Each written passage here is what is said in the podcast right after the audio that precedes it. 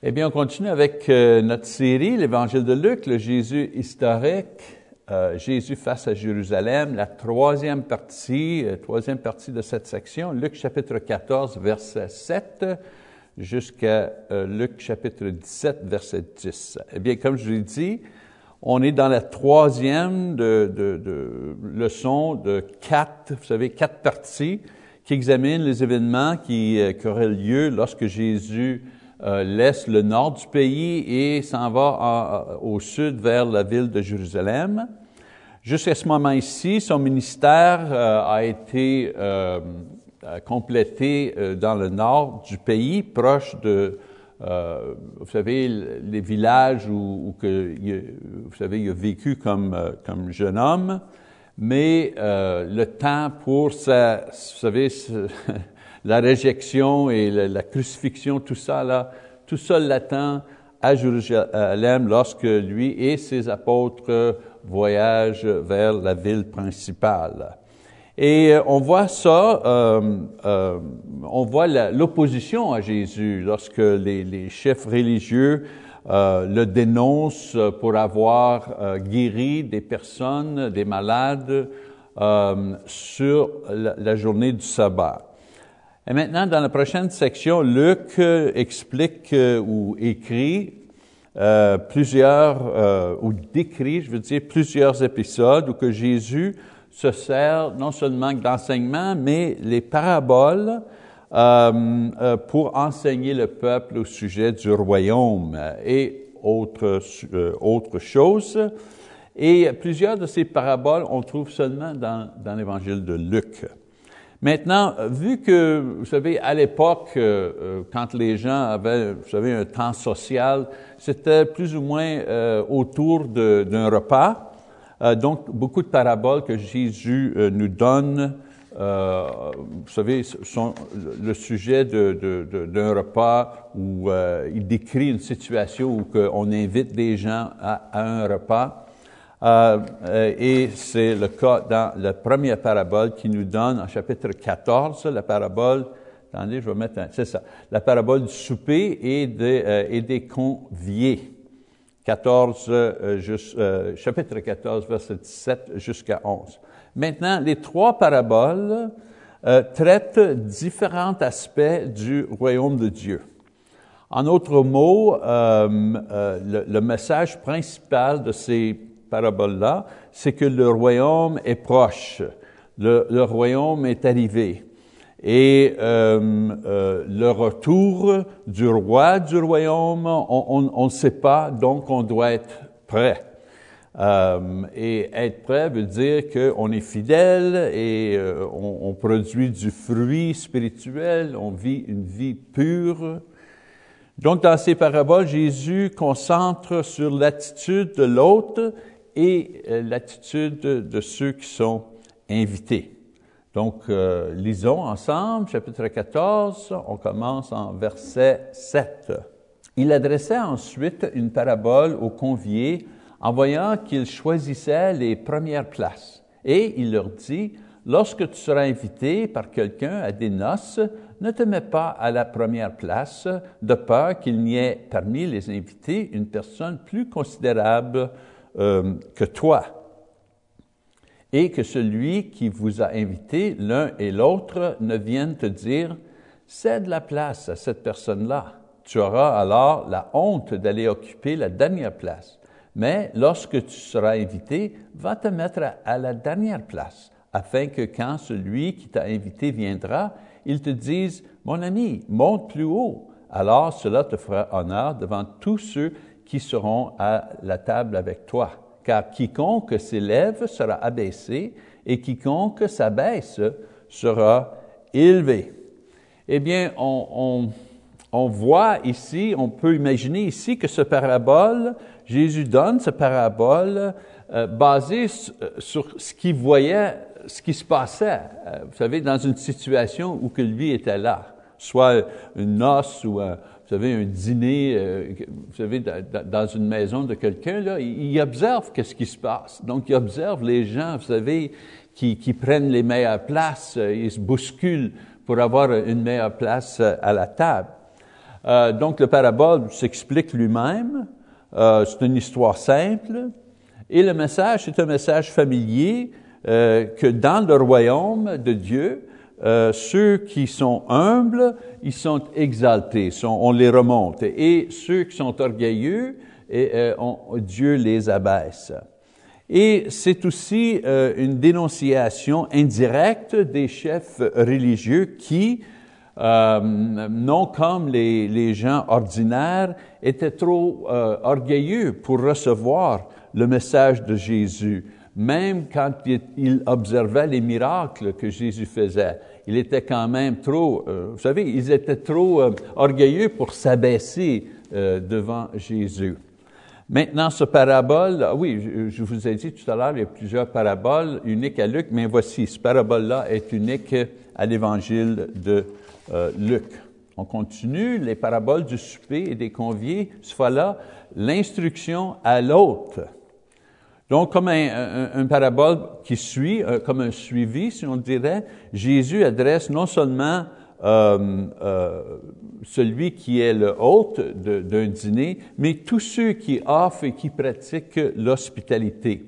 On lit en verset 12, il dit aussi à celui qui l'avait invité. C'est pour ça que j'ai dit, voilà, Jésus, vous savez, concentre sur les gens qui offrent l'hospitalité. Il dit aussi à celui qui l'avait invité, lorsque tu donnes à dîner ou à souper, n'invite pas tes amis, ni tes frères, ni tes parents, ni tes voisins riches, de peur qu'ils ne t'invitent à leur tour et qu'on ne te rend l'appareil.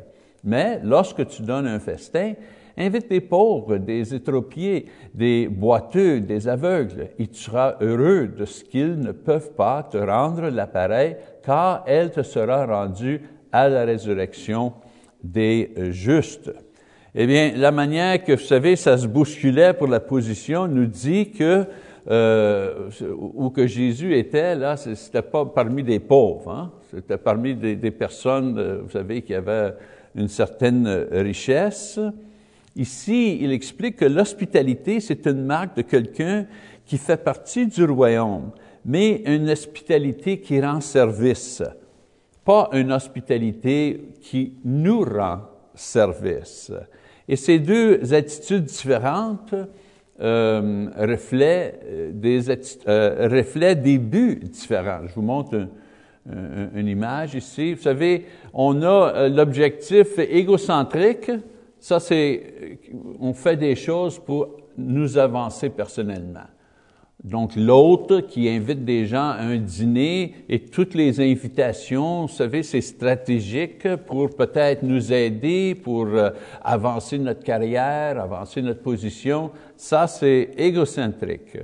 Mais dans le royaume de Dieu, le but de l'hospitalité, c'est de servir les autres personnes. C'est pour ça que Jésus dit, pas juste ta famille ou, vous savez, des, des invitations euh, stratégiques, mais aussi euh, des invitations à des gens qui ne peuvent pas euh, t'avancer, qui ne peuvent pas même remettre l'hospitalité que, que tu les offres. Donc, servir les autres, ça, c'est l'avancement du royaume. L'objectif de cette sorte d'hospitalité, c'est d'avancer le royaume de Dieu.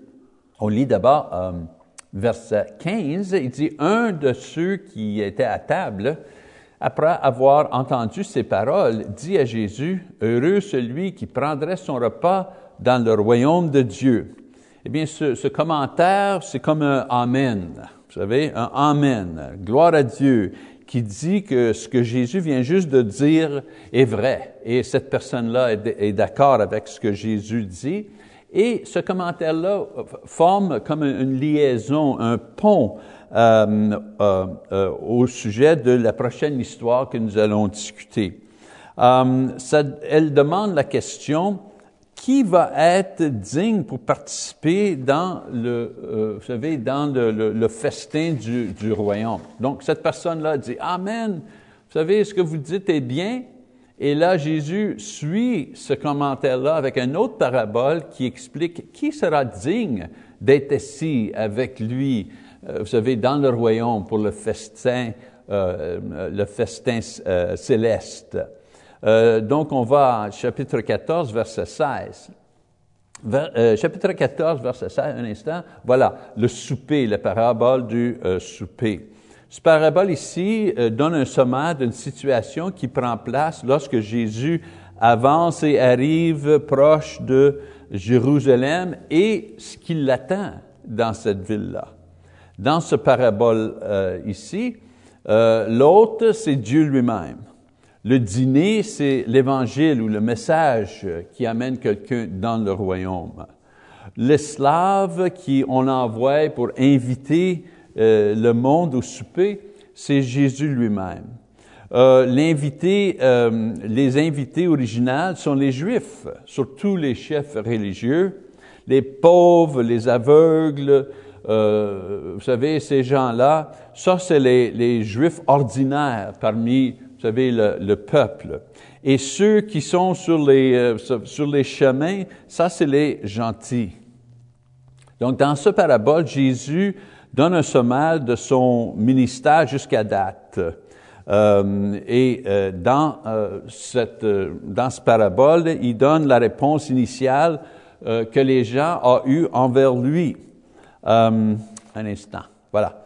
Euh, je n'ai pas expliqué tout à fait le parabole, j'espère que vous l'avez lu. Vous savez, un, roi euh, fait un dîner et euh, les invités envoient toutes sortes d'excuses pour ne pas venir au dîner. Donc le roi envoie son serviteur pour inviter, vous savez, n'importe qui à venir parce qu'il veut avoir le dîner, donc il faut, remplir les, les, les chaises, il faut remplir la place.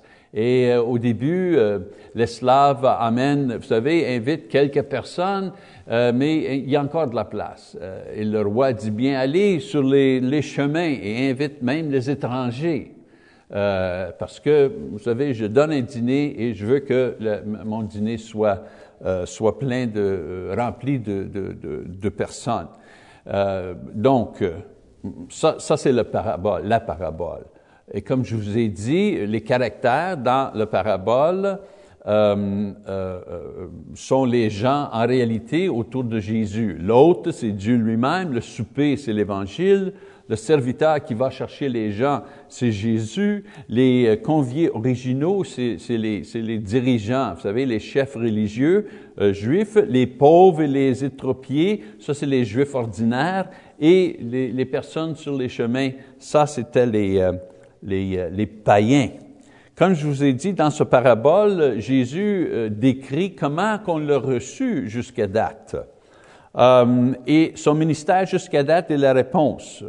Et donc, c'est quoi qu'il a fait? Eh bien, il a prêché, il a fait des miracles de prouver, pour prouver qu'il était le Messie et que le royaume de Dieu était arrivé.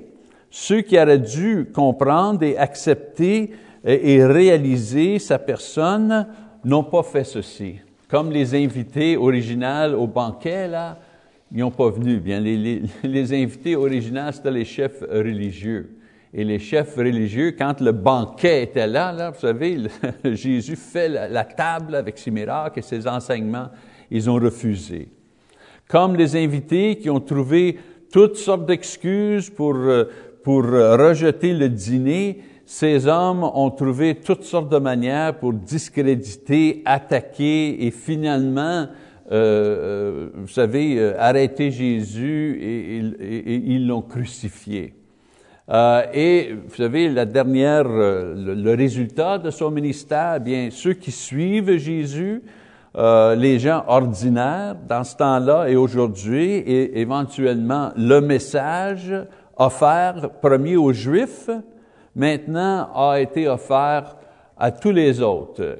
Premièrement, le, message avait été offert aux, chefs religieux. C'est eux autres qui auraient dû savoir, parce que c'est eux autres qui avaient la connaissance des Écritures. Donc, c'est eux autres qui auraient dû savoir que Jésus était le Messie selon les Écritures.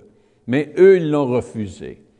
Donc, euh, le peuple en général, Jésus a eu beaucoup plus de succès avec eux que les chefs religieux. Et là, on, sait, avec l'apôtre Paul, vous savez, euh, plusieurs années après, l'Évangile a été accepté par les païens. Surtout, vous savez, mieux reçu que l'Évangile a été reçu par les, euh, par les Juifs et les chefs religieux. Eh bien, ici, dans ce passage-là, la dernière exhortation, avertit ceux qui refusent de croire, comme vous savez, les, premiers invités, les chefs religieux, euh, ceux qui refusent de croire euh, qu'ils n'entreront pas dans le royaume. La foi va toujours être nécessaire pour connaître, pour goûter le souper. Goûter le souper, vous savez, c'est une image euh, qui, euh, qui pointe euh, au royaume de Dieu. C'est toujours le même message. Vous savez, les paraboles expliquent de différentes manières, mais c'est toujours le même message. Jésus amène le message de la vie éternelle. Les Juifs refusent, rejettent, les gens ordinaires, les païens, les gentils, vous savez, éventuellement, ils vont recevoir, euh, euh, recevoir le message d'une façon positive. On continue, chapitre 14. Là, Jésus a fait, vous savez, des enseignements, plusieurs paraboles, et ces paraboles-là amènent à une discussion, une discussion au sujet d'être de, disciple et euh, ce qu'on demande d'une personne pour être disciple. Jésus euh, laisse aucun doute que les disciples doivent euh, renoncer toutes choses qu'ils ont, pas pour pratiquer l'humilité ou l'ascéticisme. Savez, on, laisse toutes les choses, pas parce qu'on veut se, vous savez, on ne veut pas manger de la viande, on ne boit pas de vin. Euh, on ne fait pas ça comme les, les hindous, là. Euh, comme les bouddhistes. C'est pas le but de ces choses-là. On fait ça parce que on doit être concentré sur le royaume. Dans son commentaire euh, de ce passage, H.R. Linsky, c'est un savant, un écrivain, dit que Jésus, ce que Jésus demande ici, c'est qu'on on n'a aucune dépendance sur des choses physiques. On n'a aucune dépendance sur nos forces à nous. C'est pour ça que quand Jésus dit, faut laisser tout en arrière et le suivre, il ne nous appelle pas à une vie d'ascétisme. Vous savez? C'est pas ça le point. Quand il dit faut tout, faut tout laisser, faut tout abandonner, l'idée c'est qu'on doit abandonner notre dépendance sur des choses physiques pour euh, euh, euh, développer des choses spirituelles on doit abandonner, on doit abandonner, se fier sur nous-mêmes, nos pouvoirs, notre force, notre intelligence, notre jugement. Il faut laisser tout ça en arrière et se fier seulement sur la connaissance de Jésus, le pouvoir de Jésus, la sagesse de Jésus, la direction de Jésus. Vous savez, on, il ne nous appelle pas pour être des moines. C'est pas ça l'idée du christianisme. Il nous appelle d'abandonner tout sur lequel nous avons, vous savez, euh, euh, eu confiance dans le passé et transférer cette confiance sur lui pour faire le travail, pour établir le royaume. Parce que établir le royaume, c'est pas un travail humain, ça. Ça, c'est un travail spirituel.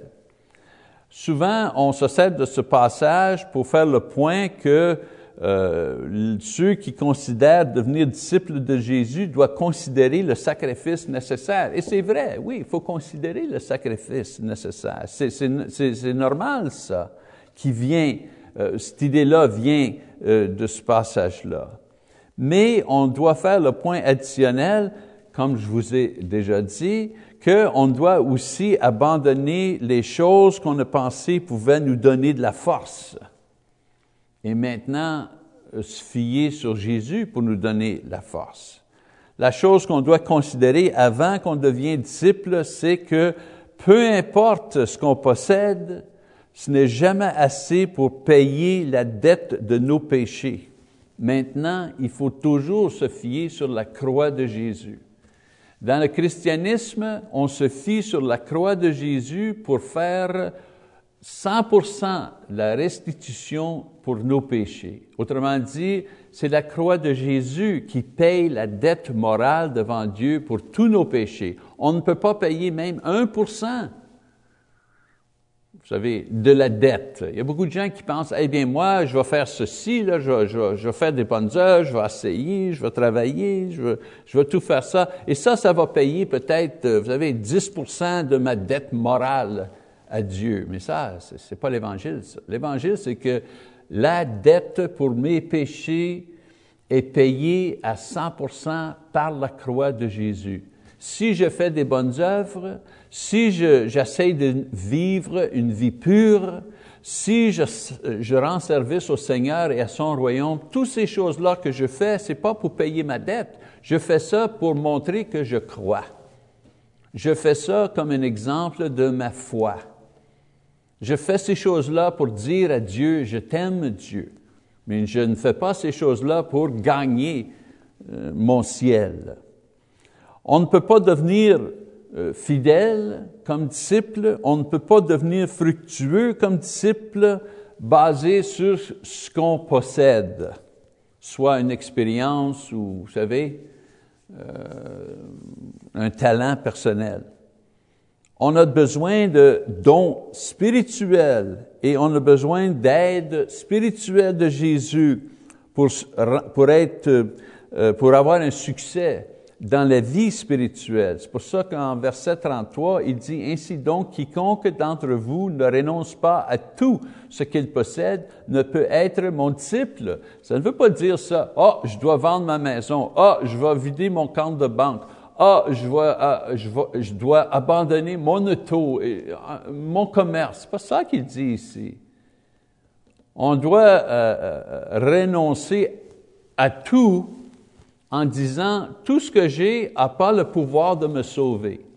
Tout ce que j'ai n'a pas le pouvoir de me donner ce que j'ai besoin pour réussir comme disciple de Jésus. C'est ça que Jésus dit ici.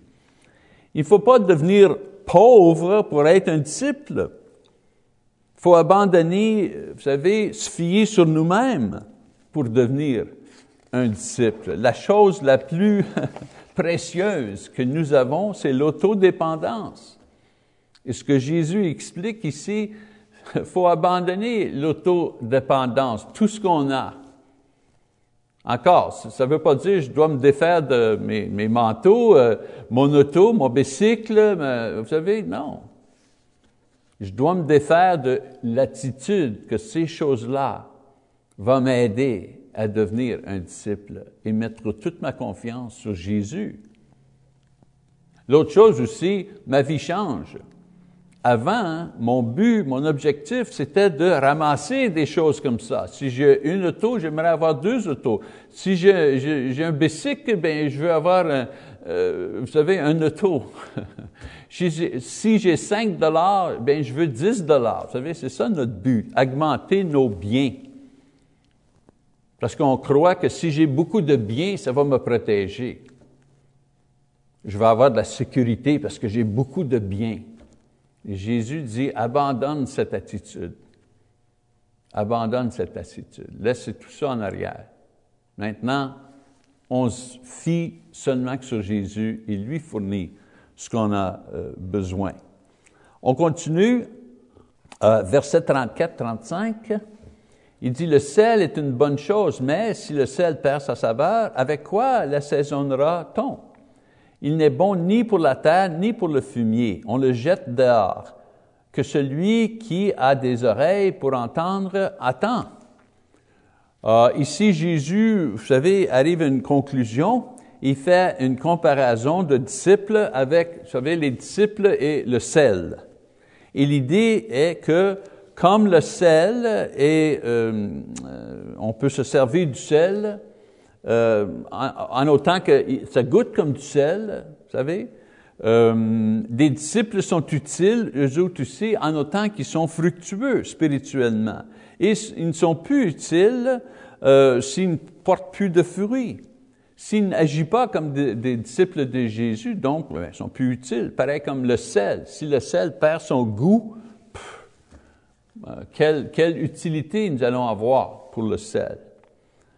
Euh, au début, Jésus euh, avertissait une personne de considérer bien toutes ces choses-là avant de devenir disciple. Vous savez, considérer, on doit abandonner la confiance en soi-même si on veut devenir disciple. Et après, il établit comment longtemps qu'on va être disciple? Savez, ben, nous allons être disciples toute notre vie. C'est pas juste un contrat qu'on signe pour un an. Quand on tourne puis on suit Jésus, on abandonne, vous savez, euh, confiance en soi-même pour confiance en, Jésus. Eh bien là, là, c'est ça. C'est pour le reste de notre vie. Pareil comme le sel. Le sel goûte comme le sel pendant, vous savez, toute la vie. Eh bien, un disciple goûte comme le sel. Un disciple est fructueux et fidèle et a une vie pure. J'ai pas dit parfait là faut faire attention, je n'ai pas dit parfait, mais je vise vers la perfection, toujours. C'est ça qui me donne une direction. Au début, comme je vous ai dit. Euh, et maintenant, euh, une fois qu'il a fait un sommaire de ces paraboles-là, il continue avec d'autres paraboles. Attendez, voilà, les paraboles de ce qui est perdu et retrouvé. Et la première parabole euh, qui décrit euh, la brebis égarée et la pièce de monnaie, monnaie perdue. Deux paraboles, chapitre 15, versets 1 à 10. Nous allons lire les premiers versets. Tous les publicains et les gens de mauvaise vie s'approchaient de Jésus pour l'entendre. Et les pharisiens et les scribes murmuraient, disant, Cet homme accueille des gens de mauvaise vie et mange avec eux. Mais il leur dit cette parabole. Euh, eh bien, Luc change de scène ici et il nous donne une occasion pour euh, présenter des paraboles concernant euh, des choses perdues. Les trois paraboles sont données comme une réponse à la critique qu'il recevait euh, de les chefs religieux et Luc a écrit, vous savez, quand, euh, quand il dit « cet homme accueille des gens de mauvaise vie et mange avec eux », ça c'est les chefs religieux, les pharisiens qui accusaient Jésus de ces choses-là. Euh, leur idée, c'est qu'ils il rendaient un ministère non seulement à ces gens-là, mais vous savez, il, il mangeait avec eux autres. Il y avait une relation avec ces gens-là. Il leur enseignait, oui, et ces gens-là cherchaient ces, enseignements, mais ils mangeaient avec eux autres aussi, euh, même comme ils mangeaient avec les pharisiens. Vous savez, les pharisiens pensaient, bien, si tu manges avec nous, tu fais partie de nous. Tu ne peux pas manger aussi avec les pécheurs, tu ne peux pas manger associé avec ces gens-là, ça ne se fait pas. Donc, les chefs religieux le condamnaient.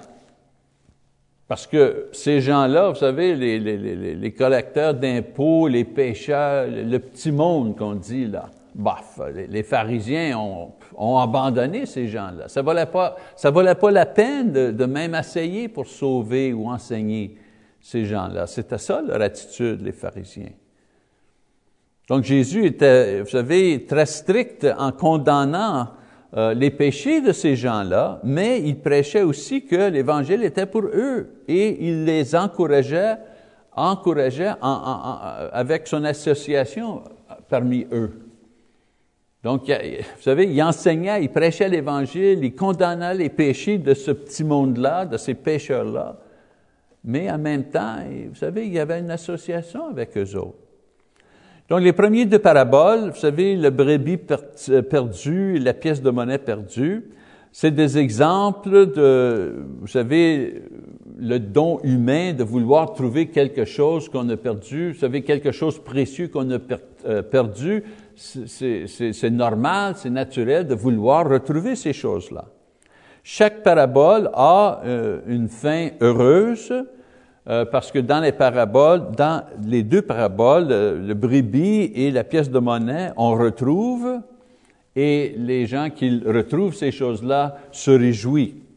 Le point que Jésus fait à la fin de ces paraboles explique pourquoi Jésus fait l'effort d'aller chercher ces pécheurs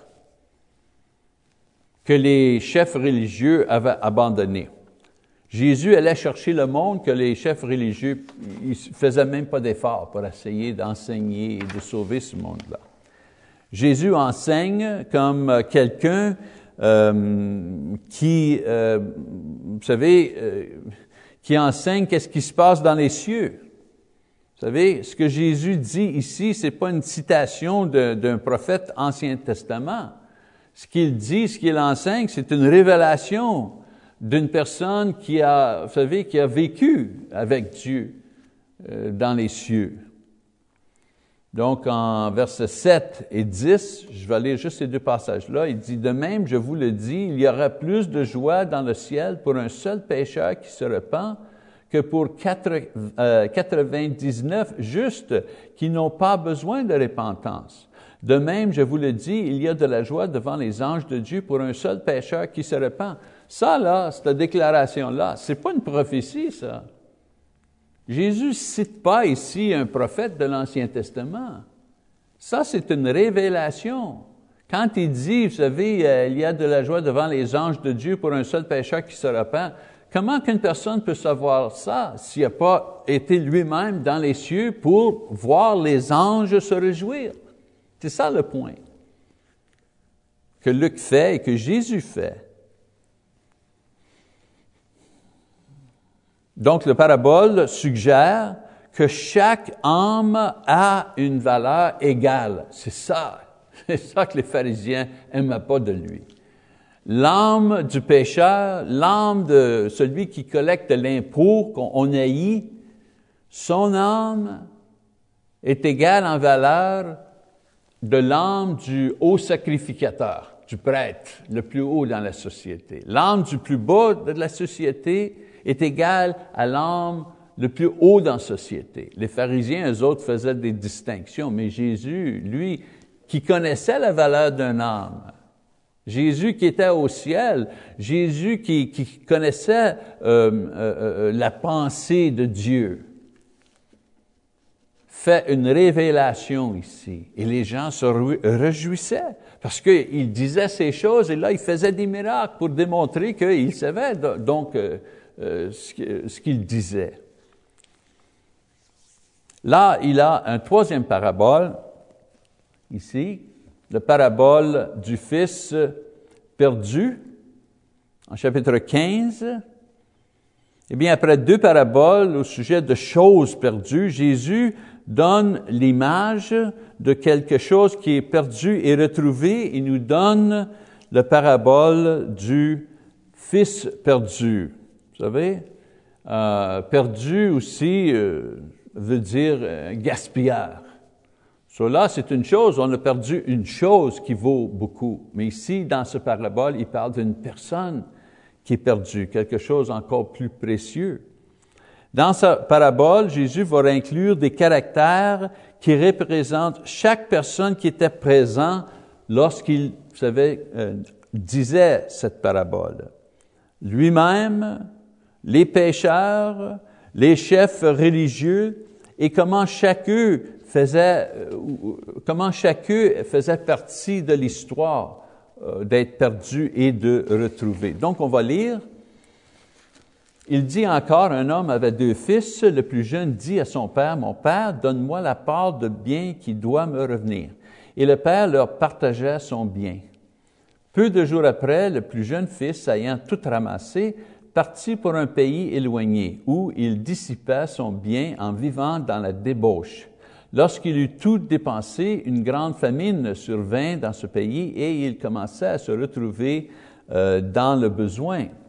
Il alla se mettre au service d'un des habitants du pays qui l'envoyait dans ses champs garder les pourceaux.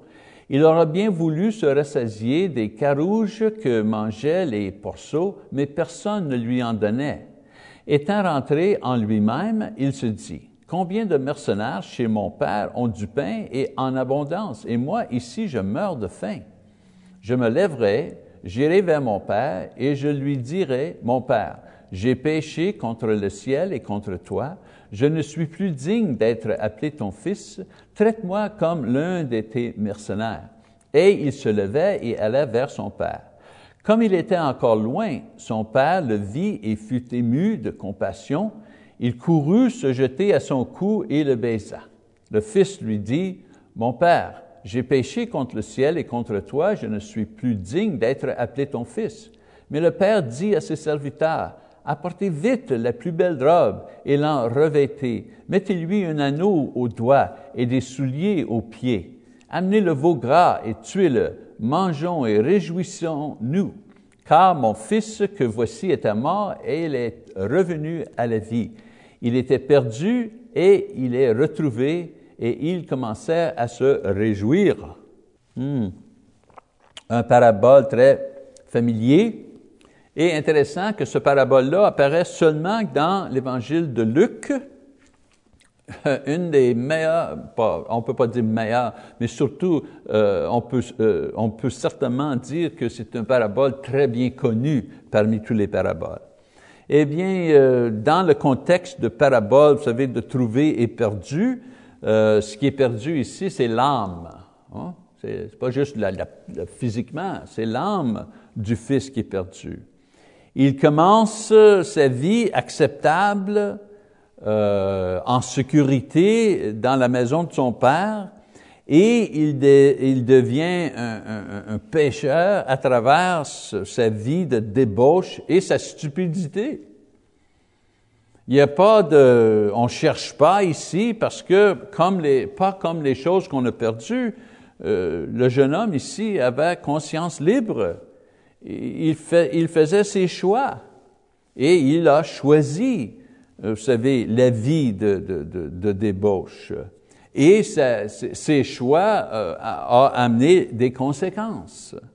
Le Père représente le Père céleste qui est toujours là dans la forme de Jésus. Et juste comme Jésus a rendu un ministère euh, et s'est associé avec les pécheurs, le Père attend pour son Fils, il le reçoit dans la famille quand il revient. Ce qu'il avait perdu, vous savez, son, Fils a retourné et il se réjouit. On continue, il y a une autre section ici, verset 25. Or, le fils aîné était dans les champs.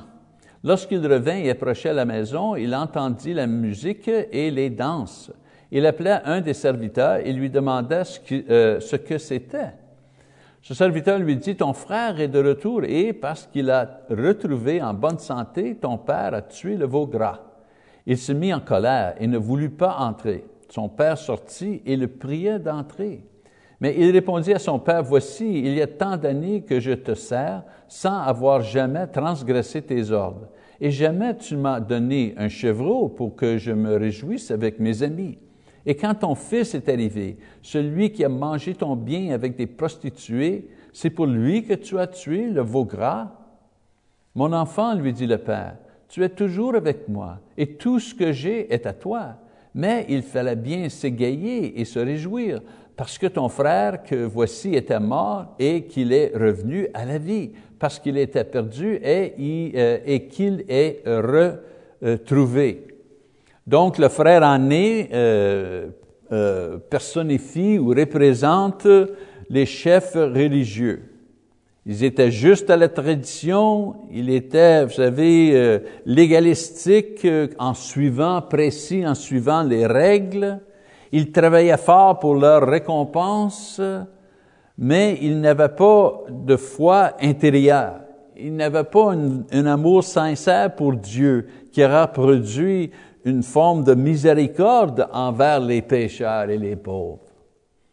La parabole décrit euh, justement les deux fils ou les deux groupes que Jésus, vous savez, que Jésus rencontrait.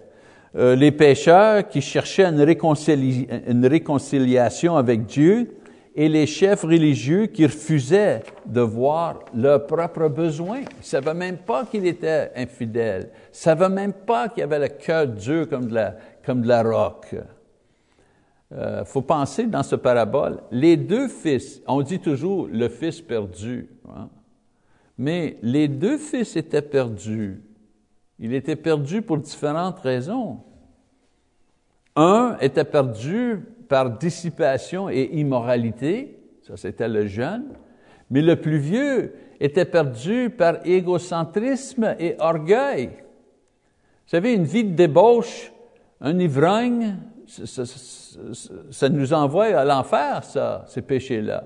Mais vous savez, égoïsme, orgueil, ça aussi, ça nous envoie euh, à l'enfer. C'est ça qu'on réalise pas les deux fils étaient perdus, mais il y en a juste un qui a été retrouvé. L'autre, on ne sait pas. Après ça, on, continue une autre parabole que Jésus donne, la parabole de l'économe infidèle en chapitre 16. Vous savez, les paraboles ont différents caractères, différentes histoires. mais ils ont toutes une idée en commun. Et ça, c'est la condamnation de les attitudes et les actions des pharisiens et les autres chefs religieux. Vous savez, toutes sortes de paraboles, mais ça revient toujours à la même chose. Toujours les mêmes caractères. Jésus, les chefs religieux, le peuple, toujours la même chose. Ce, parabole décrit un, gérant, si on veut, euh, qui a été audité et euh, basé sur cette euh, euh, audit, va perdre son emploi parce qu'il euh, était gaspilleux. Il n'a pas bien gestionné, il n'a pas bien géré les biens de son maître. Avant qu'il parte, euh, euh, il, essaie de, vous savez, se trouver une place ou une faveur avec ceux qui fournissaient des services à son maître. Et ce qu'il fait, c'est qu'il réduit le montant d'argent que, vous savez, les fournisseurs doivent à son maître. Et il fait ça pour avoir faveur avec ces gens-là. Jésus, c'est intéressant, il ne condamne pas les actions de ce, ce, ce, ce gérant euh, cette personne-là, mais il fait la remarque que les actions du, du, du, gérant pour sauver, vous savez, pour se sauver, il était sage, mais sage d'une façon mondaine, pas sage d'une façon spirituelle. Euh, Jésus euh, fournit un parallèle ici pour les, une leçon, si on veut, pour les disciples. En verset 9, il dit, et moi je vous dis, faites-vous des amis avec les richesses injustes, pour qu'ils vous reçoivent dans les tabernacles éternels, quand elles viendront à vous manquer. Eh bien, ce qu'il dit, c'est que de la même façon, les disciples doivent servir des choses mondaines, des richesses mondaines, pour faire des amis ou des convertis parmi les pauvres, parmi les pécheurs, pour que quand ça va être le temps que euh, vous savez qu'on n'aurait plus besoin de ces biens-là, ça, ça va être à la mort, eh bien, on, on va être bien reçu dans le ciel, pas dans les maisons euh, mondaines. L'idée, c'est que il fait l'idée, c'est que être euh, euh, des convertis, eh bien, on, on, va être bienvenu au ciel. Peut-être répéter pour, vous savez, clarifier cette idée-là. Euh, des disciples doivent être, euh, vous savez, sages comme ce gérant-là est sage. On doit se servir des choses, des richesses mondaines euh, à notre avantage dans notre ministère envers les gens pour que quand le jour va venir qu'on n'aura plus besoin de des choses mondaines, euh, eh bien, à ce moment-là, nous allons tous, nous, les serviteurs, les prédicateurs, ceux qui, qui, prêchent l'Évangile, et ceux qui ont entendu l'Évangile avec nous vont, euh, vous savez, vont trouver leur place dans le royaume des cieux. De la même façon que quand euh, ce, ce, serviteur injuste-là, euh, quand il va perdre son emploi, eh bien, il va trouver au moins une place avec, vous savez, les fournisseurs qui, vous savez, qui a sauvé de l'argent avec lui. Dans cette admonition, Jésus donne l'instruction aux disciples au sujet de la bonne attitude envers envers la, la, richesse mondaine et un avertissement de l'impossibilité d'essayer d'avoir les deux. On peut pas avoir, vous savez, on peut pas avoir des richesses mondaines et, euh, euh, euh, vous savez, servir Jésus comme disciple. On peut pas faire, on peut pas se donner à ces deux choses-là euh, également. C'est pour ça qu'en verset 13, il dit, Nul serviteur ne peut servir deux maîtres, car ou il haïra l'un et aimera l'autre, ou il s'attachera à l'un et méprisera l'autre. Vous ne pouvez servir Dieu et maman. Encore, il ne dit pas ici que tu ne dois pas avoir d'argent. Il faut avoir de l'argent, il faut vivre. Et surtout ceux qui, qui prêchent l'Évangile, mais il faut qu'ils il faut qu'ils supportent eux-mêmes. Vous savez, euh, l'Église n'est pas capable de leur supporter. On ne peut pas abandonner notre travail, on ne peut pas abandonner notre ferme, on ne peut pas abandonner notre, notre commerce.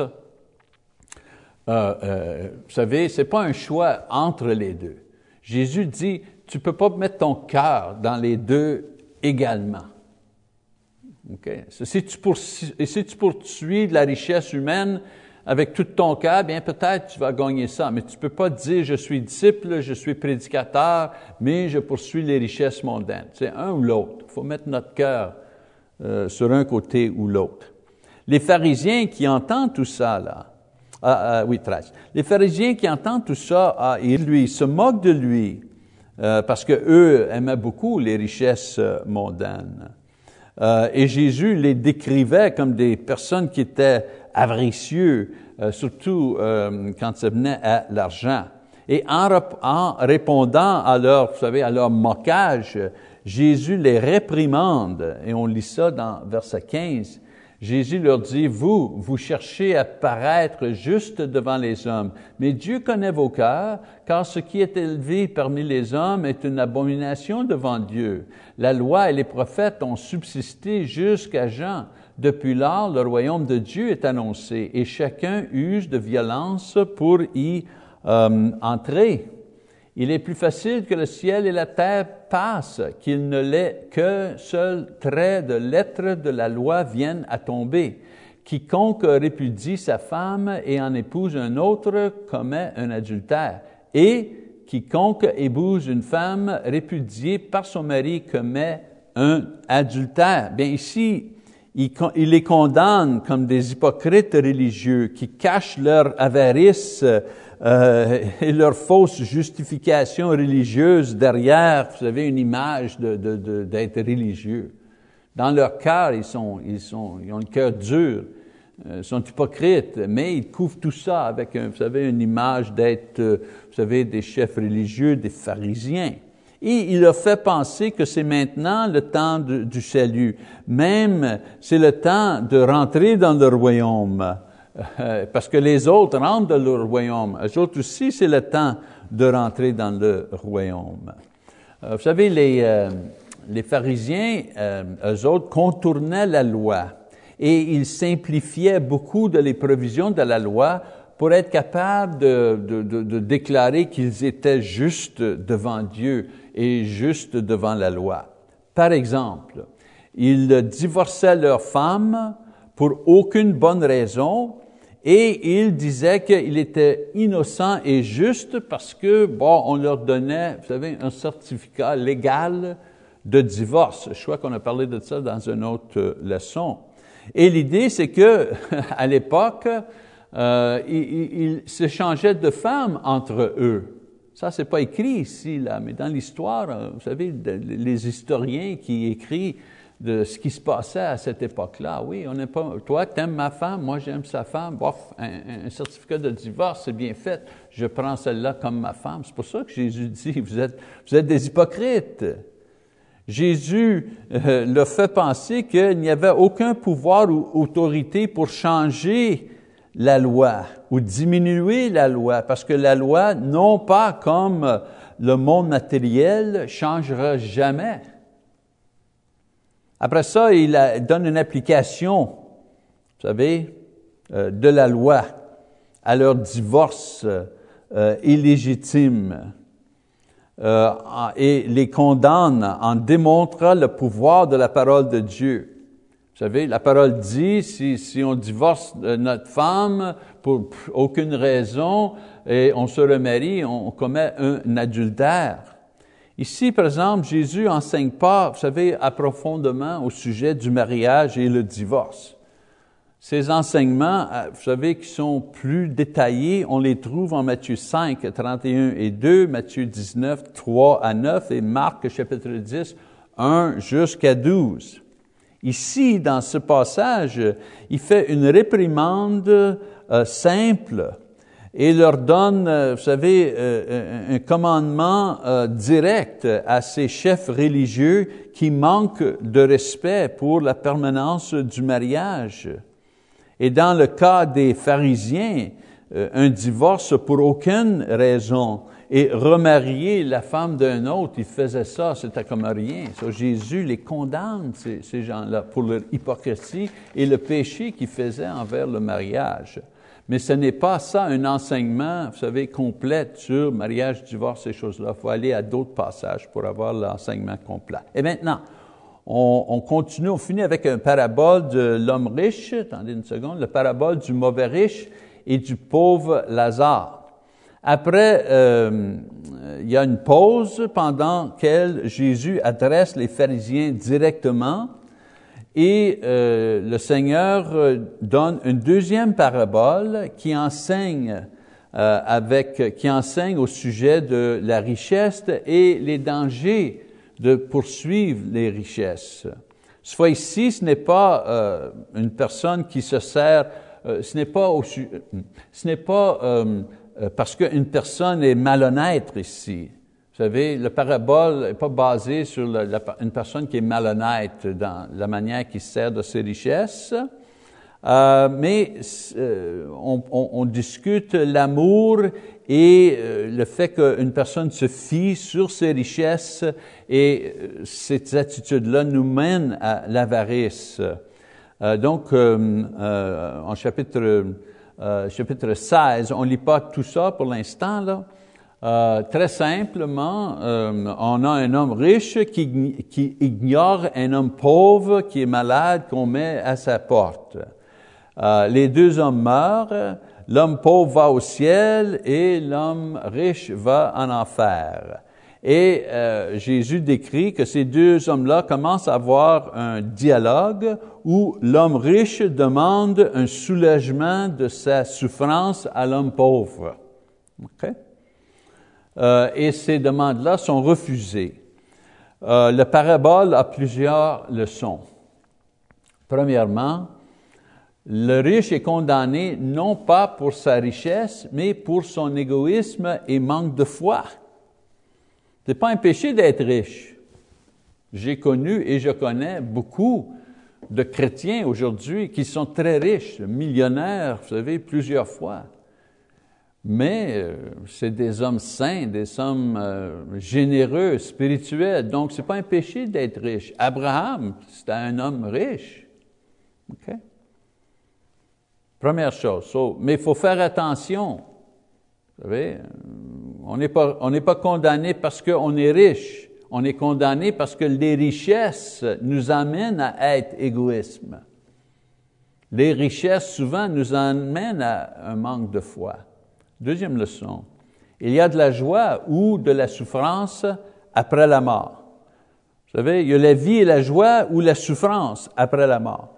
Il y en a qui pensent que ce parabole ici, vous savez, l'homme riche et Lazare, il y en a qui pensent que cette leçon, ce parabole, c'est vrai vraiment pas un parabole, c'est comme ça que ça se passe après la mort. Vous savez, le monde dans le ciel peut parler à ceux qui sont dans l'enfer, il y a une certaine communication. Il y a des gens qui pensent que c'est ça. Euh, il y en a qui pensent que c'est une leçon, et il y en a qui pensent que, vous savez, c'est tout simplement un parabole. Moi, je crois, dans mon opinion humble, je crois que ceci est un parabole. Mais peu importe si on croit que ce passage est un parabole ou c'est un enseignement euh, qui nous, euh, qui nous euh, montre qu'est-ce qui se passe après la mort, peu importe si on croit un ou l'autre, les deux opinions donnent la même leçon on retire la même leçon de ces choses-là. Une troisième chose, la foi exprimée dans l'amour est ce qui nous sauve. C'est ça qui nous sauve. L'homme riche voulait qu'un ange, vous savez, si on lit le parabole, l'homme riche voulait que euh, euh, Dieu envoie un ange pour euh, avertir sa famille, pour éviter l'enfer. Et on lui dit que s'il ne croit pas Moïse, le témoin que Dieu leur a envoyé pour prêcher et pour les amener et pour les, avertir, s'ils ne croient pas Moïse, bien à ce moment-là, ils ne croiront pas si on envoie un autre témoin, soit un ange ou même quelqu'un ressuscité d'entre les morts. Souvenez, je vous dis, tout ça, c'est toujours Jésus, les chefs religieux, le peuple juif. Eh bien, voilà. Euh, vous savez, dans le parabole, euh, Dieu dit, même si j'envoie quelqu'un ressuscité d'entre les morts, ils ne croient même pas. S'ils n'ont pas cru Moïse, ils ne croiraient pas quelqu'un ressuscité d'entre les morts. Eh bien, ça, c'était vrai, parce que la majorité des, Juifs, et surtout euh, les chefs religieux, n'ont pas cru l'Évangile, même après la résurrection de Jésus. Eh bien, le Seigneur finit son enseignement dans ce passage avec un dernier avertissement et certaines instructions à ses disciples. chapitre 17, il dit, Jésus dit à ses disciples, il est impossible qu'il n'arrive pas des scandales, mais malheur à celui par qu'il arrive. Il vaudrait mieux pour lui qu'on mit à son cou une pierre de moulin et qu'on le jetait dans la mer, que s'il scandalisait un de ses petits. Donc l'avertissement, la, chose la pire que de, ne pas avoir la foi nous-mêmes, c'est de bloquer un autre pour arriver à la foi. Encore, encore. Il parle de qui là? Ben, il parle des chefs religieux. C'est eux autres qui bloquaient le monde simple, le monde ordinaire pour euh, répondre euh, à l'évangile de Jésus. En euh, Luc 17, verset 3 à 10, il donne des instructions et il finit ses enseignements ici avec des admonitions, des exhortations à ses disciples au sujet de leur vie comme disciples et ce que cette vie euh, euh, va contenir. Quelques petites choses. Premièrement, il dit, il faut s'aimer un l'autre et on voit l'amour entre les disciples la façon qu'on se traite comme disciple, gracieusement, euh, toujours prêt à pardonner, avec miséricorde, toujours prêt à servir un l'autre. C'est ça le témoignage des disciples entre nous. Pas le seul témoignage. On peut faire un témoignage de notre vie et comment on a connu Jésus, ça c'est un témoignage. Mais quand on est ensemble, vous savez, comme une église, eh bien, le témoignage qu'on fait à la communauté, ce qu'ils cherchent eux autres, c'est comment que ces gens-là, les chrétiens, comment qu'ils se traitent un et l'autre. OK? Donc, l'amour parmi les frères, on le voit à travers la miséricorde et le pardon. Parce que c'est impossible de vivre ensemble dans une congrégation sans, vous savez, offenser, sans, sans faire des petites frictions, là eh bien, il faut être meilleur que les gens dans le monde. Il faut toujours pratiquer l'amour et le pardon entre nous-mêmes. Deuxième instruction, la foi croit que tout est possible avec Dieu. Une foi forte croit et vit avec la compréhension qu'avec Dieu, toutes choses sont possibles. Vous savez, c'est là qu'il dit, même un arbre, qu'on dit à l'arbre, soyez dans la, dans la mer. Jésus dit, la, la foi dit, je crois que c'est possible. Si Dieu dit que c'est possible, je le crois. Et troisièmement, reconnaître que nous sommes des serviteurs de Dieu. L'humilité reconnaît que notre vraie position bénie dans la vie, c'est que nous sommes des serviteurs de Dieu. De la même façon que Jésus est venu pour être serviteur et pas être servi.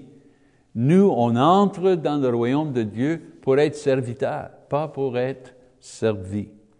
Ces attitudes étaient vraiment différentes du caractère et la vie euh, des chefs religieux qui avaient moqué et rejeté Jésus et a gagné sa condamnation comme résultat. Eh bien, s'il n'y a aucune leçon qu'on peut retirer, parce que ici, là, vous savez, on a eu plusieurs euh, enseignements, plusieurs euh, paraboles, vous savez, de différentes sortes. Si on peut trouver une leçon à retirer de tout ça, voici cette leçon. La clé pour le sens du texte se trouve habituellement dans le texte même. Important ça, quand on essaie de savoir, vous savez, comment qu'on... C'est quoi le sens de ce texte-là? Eh bien, on trouve, le sens du texte dans le texte, soit en regardant le texte qui vient avant ou après ce texte-là, mais vous savez, on apprend le, meaning, le, sens dans le texte. Donc, dans cette section qu'on vient juste de lire, il y a tout simplement quatre caractères. Jésus, les pécheurs, les disciples et les chefs religieux. Si on sait ça, là, eh bien, on peut découvrir le sens de tous les paraboles. Toutes les conclusions, toutes les leçons, toutes les applications doivent être attachées à un ou l'autre de ces caractères avant d'arriver à une conclusion et avant de faire une leçon moderne. Ce que j'essaie de dire, c'est que il faut toujours euh, comprendre ou essayer de comprendre à quoi la leçon pour ces gens-là, à cette époque. Et une fois qu'on sait, vous savez, quelle était la leçon pour les gens de cette époque dans le contexte de ce passage-là, à ce moment-là, on peut prendre ça et ramener ça dans notre vie aujourd'hui pour faire une application. Il faut toujours faire l'application dans la Bible, vous savez, dans le contexte du premier siècle, quand ces choses-là ont été enseignées. Toujours là au premier, et après, on arrive puis on fait une application moderne dans la vie moderne. OK. Eh bien, prochaine leçon, on vous demande de lire chapitre 17, verset 11, jusqu'à chapitre 18, verset 30. Eh bien, merci pour votre attention. À notre prochaine leçon.